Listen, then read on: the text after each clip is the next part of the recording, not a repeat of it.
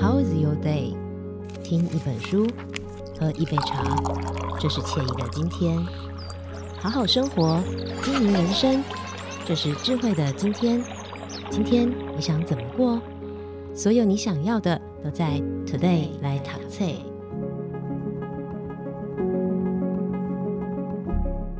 大家好，欢迎收听《Today 来读册》。在今天的节目当中，我们要来跟大家聊聊怎么样设计出属于你自己的幸福。好，怎么说是属于你自己呢？因为每一个人对每件事情的感受其实是不太一样的，所以你要怎么样知道什么样的事情对自己来说是最可以感觉到幸福的呢？在今天来跟大家分享的这本书籍《设计幸福》当中，都有用科学化的方式来告诉你。在今天呢，我们邀请到的是这本书籍的推荐人，那么同时也是哇塞心理学创办人兼总编辑蔡宇哲老师，来到节目当中跟大家分享。老师好，Hello，大家好，很开心今天可以再来跟大家聊聊怎么样设计你自己的幸福生活。啊，我们也超开心的，因为老师讲话超幽默的，所以听老师讲话很开心。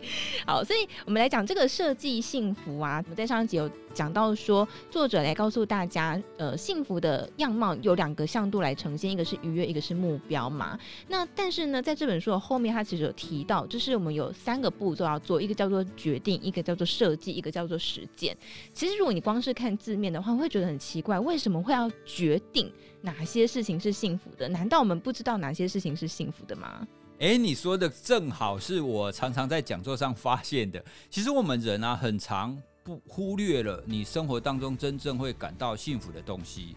哦，所以书里面他谈的第一个决定，他决定的概念就是你必须要去找到生活当中你感到幸福的事物是什么，而这些事物呢，它通常不会是太大的。哦，因为。我们生活当中其实会发生很多的事情，会大大小小的很多事嘛。啊，我们在上一集也有提到，跟注意力有关系。我们的注意力通常会注意你当下比较近的事情，而且我们的注意力会通常会注意比较不好的事。哦，所以呢，我们一天发生可能是十几件事，大大小小十几件事。那十几件事呢，通常有好有坏啦。哦，可是呢，因为我们的注意力的关系，我们通常只会记得不好的，我们通常会比较记得心境的。哦，所以呢，我们大部分都会把生活上那一些好的，然后你觉得幸福的事情给忽略掉。嗯，比方说，我现在请教你一个问题，你觉得昨天你有发生过什么？你觉得不错，你觉得开心，或者是你觉得幸福的事吗？昨天吗？就是跟童军团一起出去玩，嗯，是开心的。哦，那。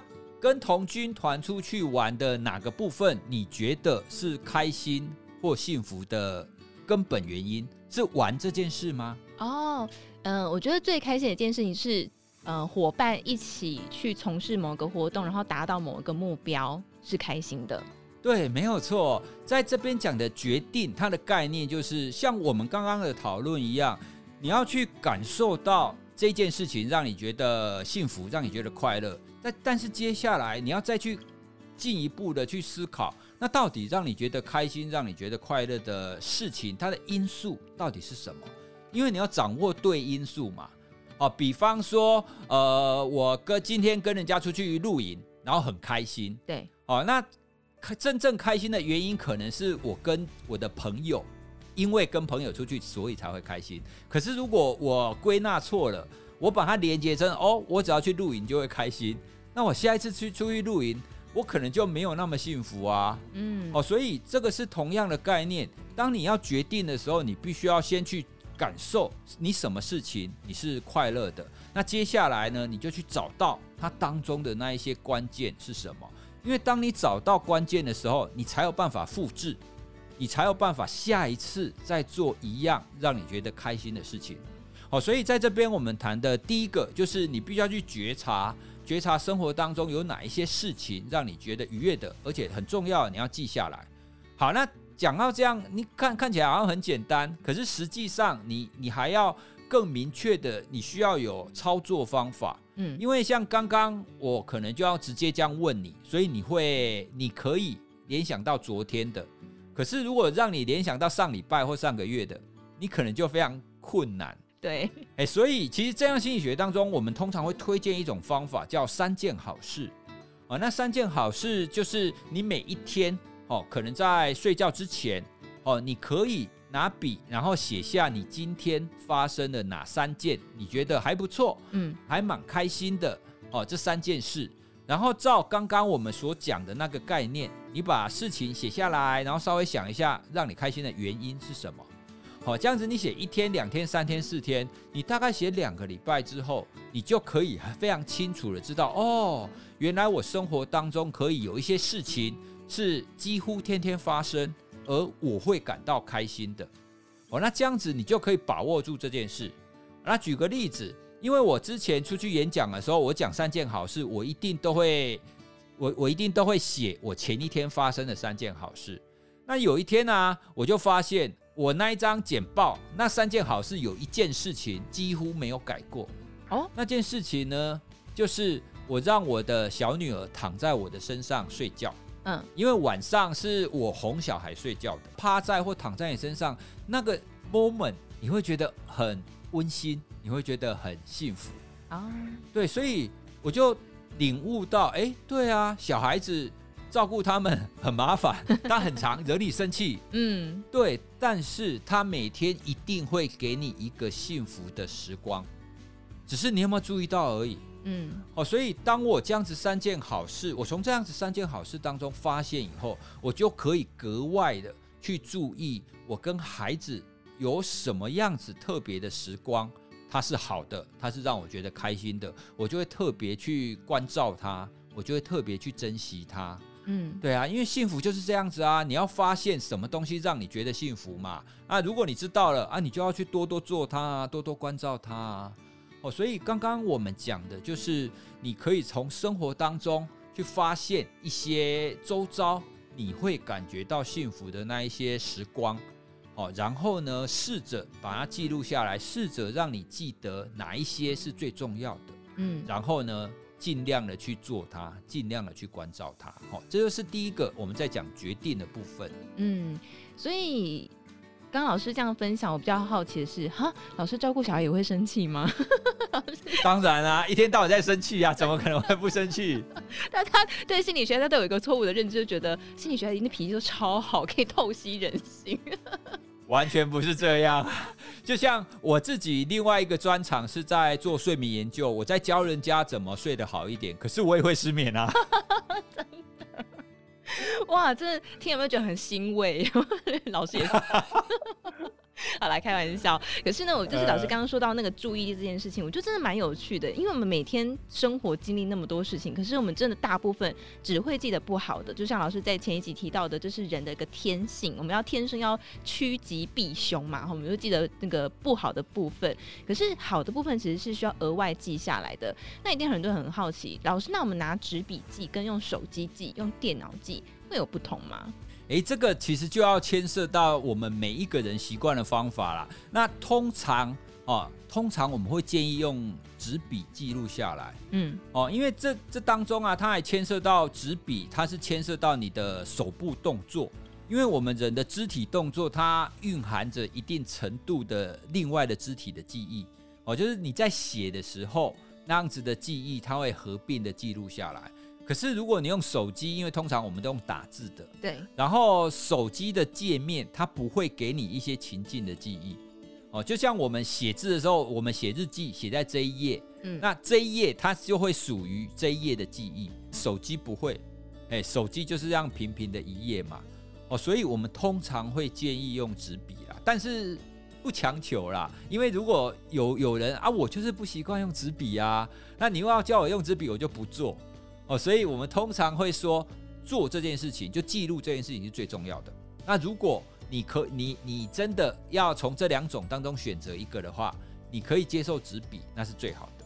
那如果不能接受纸笔，你用手机、用电脑记录，我觉得都很好。其实最重要的是去做这件事情嘛，不管你采取什么样的工具，有做总比没做好。好，所以三件事情，然后你去写下让你觉得开心的原因。第二个步骤呢，就是设计了。这个设计，我觉得其实是。一个蛮大的学问，所以到底要怎么样去设计出一个生活，是让我们每天都可以感觉幸福的？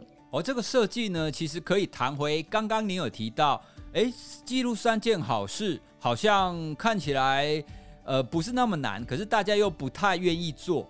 哦，那我们就需要透过设计让这件事情变得简单一点。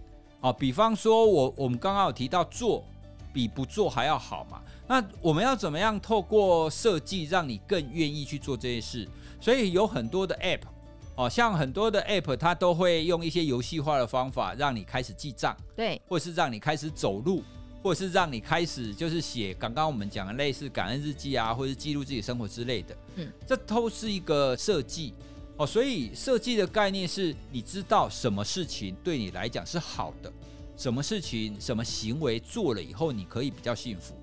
好，那你就去针对这个行为或这个事情去想，有什么样子的方式可以帮你做得更好，什么样子的方式会让你更愿意去做，就是他在设计里面谈的最重要的关键。嗯，哦，因为你如果做一件事，你知道它是好的，可是你非常不愿意做哦。比方说跑步啦，哈，我们在上一集有提到，跑步可以让我们觉得有幸福感啊。对。可是为什么那么多人不愿意跑步？那么多人不愿意运动？嗯，因为会痛苦嘛。哎，所以对，所以我们就要透过设计去让我们运动这件事情变得没有那么困难哦，让它启动变得没有那么困难。好，那怎么说可以设计呢？好，它大概可以有几个层次啦。好，比方说第一个，好，第一个最重要的是运动困难点在哪里？好，因为我们如果没有帮自己安排固定的时间去运动的话，你通常就会想说，哦，好，我今天来运动吧。可是我要运什么动呢？我要做什么样子的运动呢？我要跑步吗？还是我要游泳？还是我要骑脚踏车？好，那如果要跑步，我要去哪里跑步？我要跑多久？你会有很多的决定要下，对，哦，所以在下这么多决策的情况底下，你想想想想想到最后，你就觉得哦，好麻烦哦，我光运个运个动，我就要想那么多，那我不做了。所以我们会需要先把自己要做的这件事情，把它预设具体性的把它设定好。比方说，我每天下午四点钟，我就会上跑步机跑三十分钟。嗯。哦，那它就会变成是一个非常具体的行为，你不需要去思考，你时间到了你就做就对了。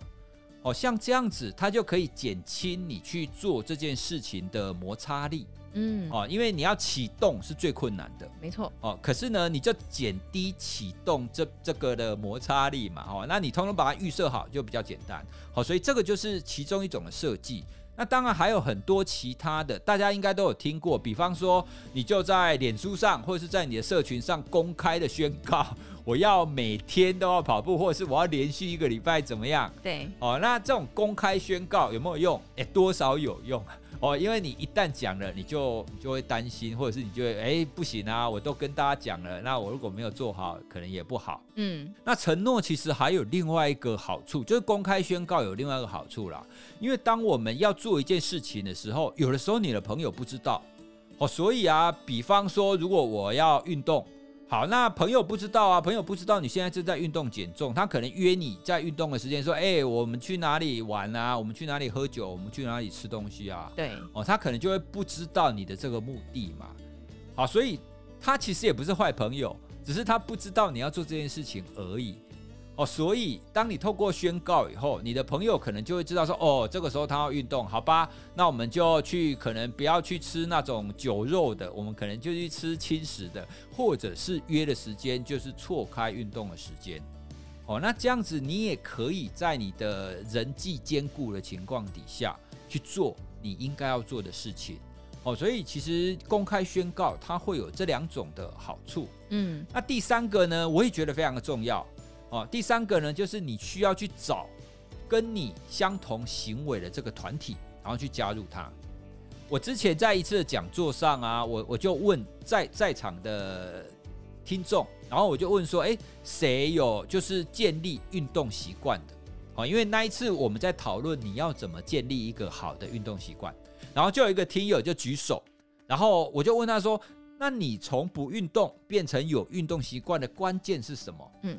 然后他又跟我说，因为我换了一个公司，我换了公司以后，我们公司的同仁都在运动，所以我只好跟着运动。嗯，哎，这个其实是蛮有趣的哈，这是同才的力量。因为当大家都在做的时候，你你也不见得是委屈哦。你可能一刚开始说，哎，好啦，那大家都在做，我跟着大家做看看。可是当你跟着去做的时候，你就会发现，哎，其实蛮好的嘛，蛮有趣的啊。哦，所以你就会开始去做这样子的一个行为。嗯，哦，所以像我们刚刚以跑步为例子，哦，第一个你就是预设好你要跑什么，什么时候跑，哦，你就把它预设好。那第二个呢，你就公开讲，好，我从今天开始，我要每个礼拜跑三次。嗯，那第三个呢，你就在脸书上加一些跑步的团体，或是揪人一起跑。哦，那再用这种方式，你都可以减轻，就是你要去跑步的这个压力，这个摩擦力。好，那你就会比较愿意去做这样子，你觉得会让你幸福的一些行为。嗯，哦，所以这个就是设计这个环节在谈的。哦，你用什么方法让你的环境、让你的情境更容易去做这一些幸福的事？哦，因为这个很重要啊，哈。所以你看，孟母应该是第一个实践设计幸福这件事情的人呢。孟母三迁，没错，他减少了很多环境的摩擦力，让他的孩子知道说，你看我。公开的搬家三次，就是为了要让你好好读书。你看孩子能够不好好读书吗？但是其实真的就是环境对我们来说是一个蛮大的影响力，还有减少摩擦力。刚刚老师在讲的时候，就让我想到以前在素食店打工的一个经验。因为素食店打工，很多客人都会有选择障碍嘛，就是站那边选很久。所以呢，后来我们都会有个话术：当你要选饮料的时候，基本上店员不会给你选择权，他会问你说：“哎、欸，所以你饮料是可乐吗？”好，就直接告诉你你要不要。预设，对，预设，对，给你一个预设，好，让你没有办法去做其他选择。所以你看，人其实某个程度上是蛮懒惰的，因为你需要有一些。框架范围让他去 做一些选择，他才不会跑得太远。好，所以我们刚刚呃老师给我们个这三个方式哦，就是减少摩擦力，然后公开宣告跟加入相关的团体哦。好，在第三个步骤呢，其实就是实践啦。哈，那大家一定很好奇，实践实践就是去做啊，为什么还要谈说哎怎么样去实践它嘞？其实实践它它的关键在于你怎么样维持它。你怎么让这件让你幸福的行为可以持续做下去？比方说跑步好了，刚刚透过我们前面讲的那种方式，比如说你宣告了，然后你加入跑步团体了，但问题是，你跑一个礼拜，你有办法跑一年吗？你有办法跑两年吗？哦，那这样子行为，它有办法持续下去吗？哦，那这个就是牵涉到你有没有掌握到实践这个在这些行为当中的一些关键的地方。好，那这。在这这一环呢，这个部分实践的部分，我觉得自己非常受用的，它仍然是在注意力上面。我想要跟大家分享有两个，第一个呢，就是你要试着去改变你注意力的焦点。这是什么意思呢？比方说，如果你在跑步好了，那你跑步，如果你每天都在同一个地方跑，你是不是会觉得？了，对，我每天都每天都跑同样的地方啊，你久而久之你就会不想跑了嘛。对，可是呢，改变注意力的焦点，它的意思是好，比如说我原本我是听音乐在跑的，嗯，那我接下来我觉得哦，听音乐在跑，觉得也没没什么没什么变化啊。那我有一次呢，我就试着让我自己去注意我的跑步的速度。我就规定我自己，我只能跑六分速，不可以太快哦，然后也不可以太慢。这个其实，如果你有跑步入门，如果你你只是一个基本入门的跑者的话，你没有看表，其实你不太知道你自己跑得多快。对，所以我那个时候我就想，嗯，好，我就来改变我的注意力的焦点，我来注意我到底跑多快。哦，所以我就这样就这样子注意力转换的情况底下，那一天我就会觉觉得我跑得很有趣。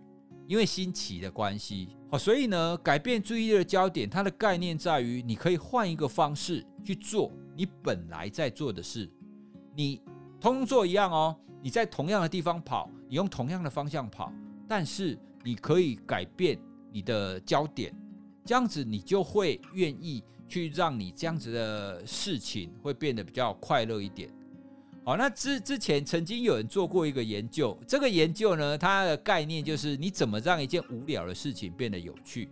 它当中有一个很特别的设计，它叫参与者喝水，可是喝水，我们大部分人都是直接把杯子拿起来喝嘛，对不对？对。然后呢，这个实验者就说：“好，你必须要去发明不同的方式喝，就是你不能只用这样子一般人的方法喝。”所以很多人就发明很多奇奇怪怪的方法，包含就是像猫这样子舔水喝，然后用那种汤匙舀舀水喝。哦，那结果他就发现一样是喝水，可是呢，你只要用不同的方法来喝它。你就会觉得比较开心哦，好特别哦。对，这个是换一个方式去做你本来在做的事情。所以，比方说，有时候我们就会说，上下班的路线稍微改变一下。对，没有错，就就是把你本来的这一些行为做一些调整。哦，那这个调整呢，其实非常非常的小，你还是要上下班啊。哎，你还是大致上是循同样的路线。可是你只要在这个路线当中做一点小小的不同，那你就会觉得蛮开心的哦。所以这是第一个我们谈的改变你的注意力的焦点。那第二个呢，其实它也是注意力，但是它跟我们说的改变不太一样，甚至呢，你可能会觉得有一点相反。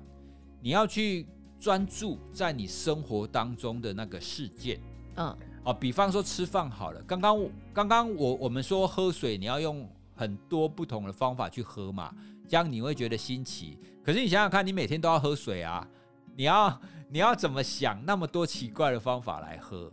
好，所以另外一种方法就是你必须要专注自己在喝水这件事情上。哦，这就是一般我们常常在谈到的正念饮食或正念行走。哦，因为正念的意思就是专注在你生活当中的当下的意思。哦，就是你要把注意力集中在你现在正在做的事情。哦，所以像喝水也是啊，吃饭也是啊。哦，很多在强调所谓的慢食。哦，就是你吃东西要慢慢慢慢的吃，但重点其实不是慢慢的吃，它的重点是你必须要去注意。哦，你吃东西吃进去的感受是什么？嗯，而这个感受呢，其实会尽量包含你的五感。好，比方说，我们如果拿起一颗葡萄干，你可以先看一下这个葡萄干的样子，然后用手去触摸它的感受，然后用嗅觉去闻它的味道，然后放进嘴巴的时候呢，它可能还会有前中后不一样的感觉。那你咬的时候，它的感觉哦，所以你看，光一个葡萄干，你就可以有这么多种不同的感官去感受它。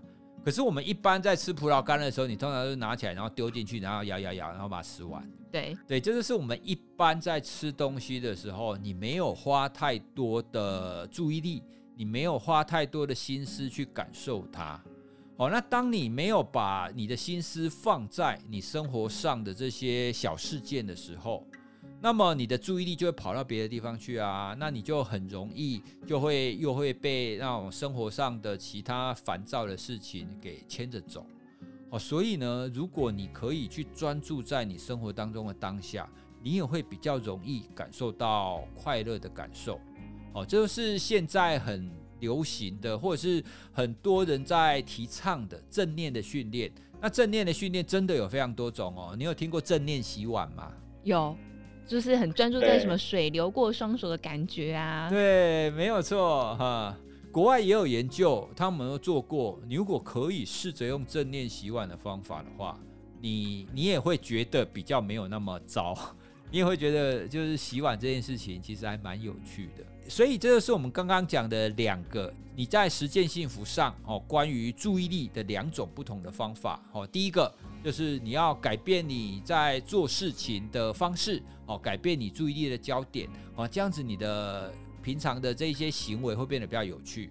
那第二种呢，你可以把注意力放在你正在做的那件事情上哦，用你的不同的感官去感受它，因为你不同时间、不同地点。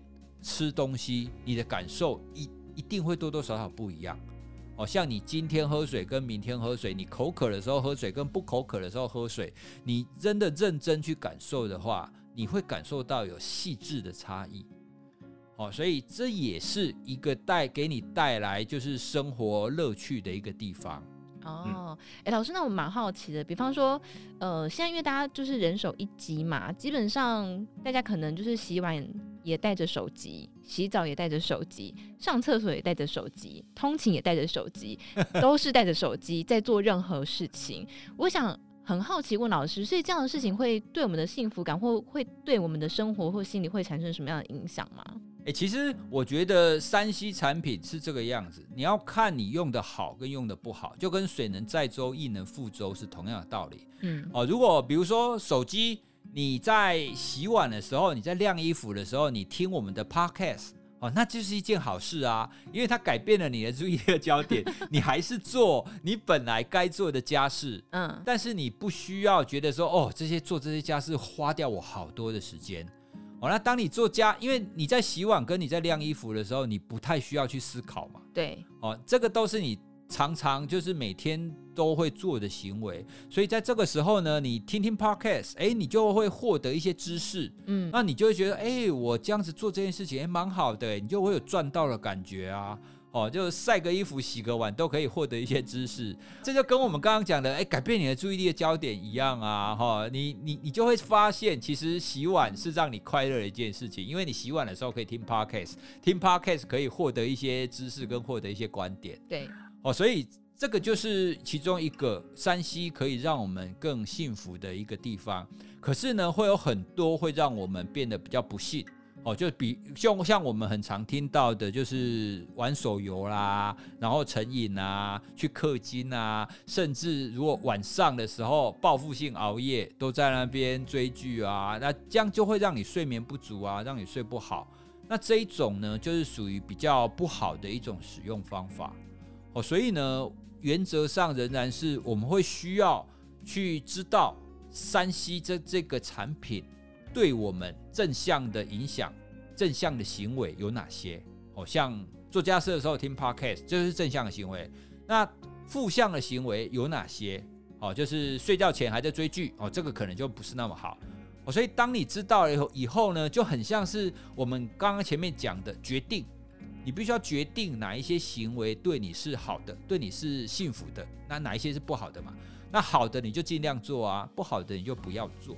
哦，所以它仍然是跟我们刚刚讲的那几个步骤哦，它是同样的一个概念。嗯，所以刚才像刚老师前面提到的三件好事，真正的原因是什么？所以比方说，呃，我们刚刚提到晾衣服也听 Podcast 那个部分，真的会让我们感觉到幸福的部分，是因为我们好像有得到了知识，得到了某一些观点。充实了自己，所以会觉得开心，而不是使用三 C 的这件事情让我们觉得开心，找到那个根本的原因哦。好，那最后来请教老师一个问题哦，就是在这本书其实有提到，就是拖延症这件事。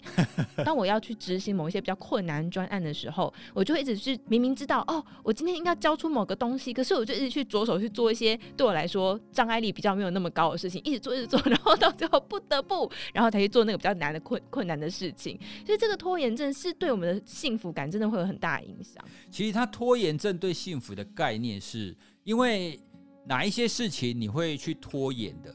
嗯，其实你如果仔细想一下，你会发现拖延的事情多半是这件事情对你来讲是对的，是好的。对。可是，在刚开始做的时候，这件事情是没有愉悦感的。哦，比方说我们最常讲的运动嘛。哦，运动大家都可以知道，长期来讲对我们是好的啊，因为他们给我们健康，也会带给我们心理上的健康啊。但是你刚开始运动的时候是痛苦的，所以你会拖延。哦，所以它拖延的概念是我们之所以会拖延的事项，多半是正向的事项。可是因为这些正向的事项没有短期的利益，所以你会拖延。哦哦，所以他是用这样子的概念来跟我们去提醒。我们必须要去发现，到底生活上你在拖延哪些事？好，因为所说的拖延症，比如说我们常常说，诶，某个人老是拖延，其实他也不见得什么事情都拖延啊。你叫他追剧，他可能就很快啊；你叫他吃饭聚餐，他可能就很快啊。超前部署。诶，所以，对啊，哦，所以拖延多半是你必须要去发现你自己在哪一些事情上，你有一些抗拒。你的心里是有一些阻力的，而去面对那些阻力，然后去找到它阻力的内容是什么，去解决它。好，因为就像我们刚刚讲的，你拖延的事情多半都是好事。那你必须要去解决这一些困扰你的事，去阻碍你启动的事情，你才有办法就是在生活当中迈向那种比比较正向或比较幸福的状态啊。好，所以这这就是他在书中提到为什么拖延对我们的幸福感会有影响的其中一个关键。嗯，那关于拖延呢，我我自己的方法，我大概会先从两个层次来做。那第一个层次呢，就是我会把事情变得比较简单。好，比方说以跑步来讲，其实我一刚开始非常不喜欢跑步。嗯，我觉得到底为什么要跑步这么无聊的运动？哦，当你开始跑以后，你会觉得很喘啊，然后没有人跟你聊天，然后又很热。对，对啊，所以你一刚开始叫我跑步，我是百般的不愿。嗯，但是呢，你一刚开始做，那个时候我去参加一个教练的课程。哦，那他蛮有意思的地方是，他一刚开始不会叫你要持续跑很久。哦，他会用很多跑动的游戏来让你去尝试，让你去持续做这种跑动的这种活动状态。那久了以后，你就知道，哎，其实你还是可以跑的，哦，这是第一种，就是你把事情变得乐趣化，或者是把事情变得简单化，哦，比方说，我一刚开始，我也不会让我一要一刚开始就去跑个五公里，我可能一刚开始先快走，哦，那或者是先跑跑得很慢很慢很慢，我就告诉我自己，你能跑多慢就跑多慢，但是不要停下来就好，嗯。哦，所以你把事情变得简单一点，你的压力就会比较小。哦，这是第一种。那第二种呢？我会把它切成更小的片段。好，就很像很多人在讲的番茄钟是一样的道理。哦，因为番茄钟我们通常是，比方说我们就设定十五分钟。对。哦，比方说你有一件事情赶专案或是跑步这件事情，你很不想做，我就说好啦，我就勉强做它个五分钟好了。哦，你就设定那边，我就只做五分钟哦，我不做更多哦。哦，那你做了，那至少你开始了。哦，那当你开始了以后呢，你就比较容易第二次再接下去，因为所有的行为都是启动是最难的。没错。那当你启动过以后，你下一次会比较容易。哦，所以不管是跑步也好，或者是我刚刚讲的那些专案也好，我都会想办法把它切成比较小的片段。啊，比方说，好，我今天就跑十分钟就好，我不要跑太久，就十分钟。啊，那可是跑十分钟完以后，你就觉得，哎，其实我还可以再跑啊，那个心情还蛮舒服的啊。哦，所以你可能就会再多一点点。嗯，所以这两个就是第一个，把事情变得比较简单一点，越简单越好。哦，那第二个就是告诉自己，我只要做一点点就好，我没有要做很久。哦，那这样子就可以让我们比较快去克服那种拖延或者是不去做的这种静摩擦力。哦，那让你就是尽快的去开始你应该要做的这项任务。哦，这很像那个刹车的原理，对不对？要启动车要启动的时候也是最困难的一件事情。对对对对对对。所以老师还有另外一个，就是我面对账单的时候也很会拖延，怎么办？他没有办法切更小了。很不想缴费的其中一种方法呢，我们就要回到我们前面讲的设计。设计什么呢？你把它设计变成是直接转账，你不要自己去付钱。减轻心理负担。对对对对对对对，这个其实，在那一种心理学当中啊，你怎么样让一个人就是多一点存款？哦，那他就发现多一点存款的方法就是，你领钱，你就设定你领钱的账号，一领到钱你就立刻转多少钱去另外一个账号，就是不要让你看到你领了多少钱，不要让你实直接拿到钱，哦，就是直接把它转走。这样子你就没有那种失去的感觉，你就会直接知道说，哦，我今天我这个月就是领到这些钱，你没有意识到你其实有另外一些钱是存起来的。好有趣哦，有些人真的很好玩呢。你看，就是明明明明一样也都是失去，但是。